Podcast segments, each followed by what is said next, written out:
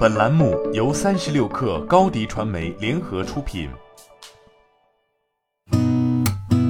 八点一刻，听互联网圈的新鲜事儿。今天是二零二二年二月十四号，星期一。你好，我是金盛。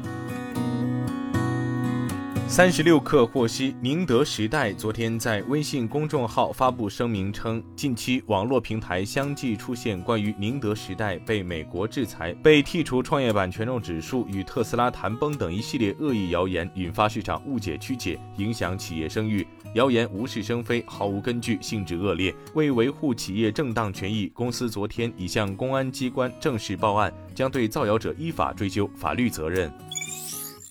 据报道，香港新冠肺炎疫情严峻。香港卫生署卫生防护中心总监徐乐坚十二号被问到香港是否会封城时，他表示无法排除有关可能性。目前措施已相当严，现在社交距离措施若不见效，或需采取更严格措施，不排除封城等措施，但需要时间检验是否见效。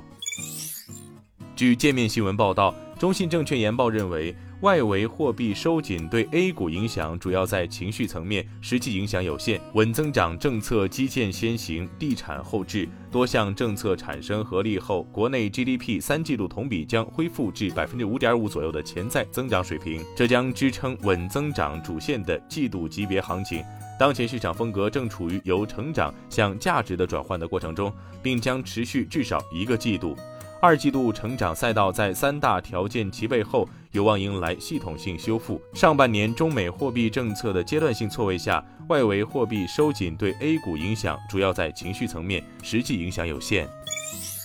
据财联社报道，中央广播电视总台将于明天发布原创 IP 数字藏品 3D 版虎娃，共计一万份，由蚂蚁链提供技术支持。虎娃是中央广播电视总台自主原创 IP 十二生肖福娃系列中的一款，用户可在当天十七时上支付宝搜“惊叹”或在惊叹 App 中购买。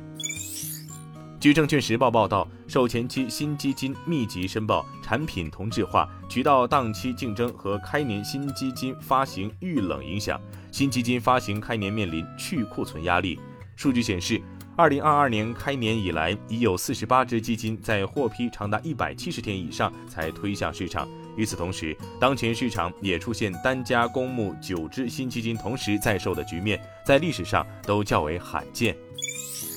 据韩媒报道，韩国政府预测到二零四零年，韩国的在校大学生数量将降至一百一十八万人，只有二零二零年时的一半。为缓解人口危机，韩国政府今年下半年将出台一系列政策，鼓励年轻人结婚生育，包括一次性发放两百万韩元（约合一万元）的生育补贴，延长带薪育儿假等。财联社消息，昨天最新持仓披露显示，二零二一年四季度索罗斯最大动作是加码了特斯拉的神秘死敌 Rivian。一家由亚马逊和福特汽车参与投资的电动汽车。另外值得注意的就是索罗斯买入的做空期权，他购入了景顺旗下的纳斯达克一百指数基金 QQQ 的做空期权，表明了看空科技股的立场。该基金主要持仓包括苹果、微软、亚马逊及特斯拉、英伟达等大型科技股。今天咱们就先聊到这儿，我是金盛，八点一刻，咱们明天见。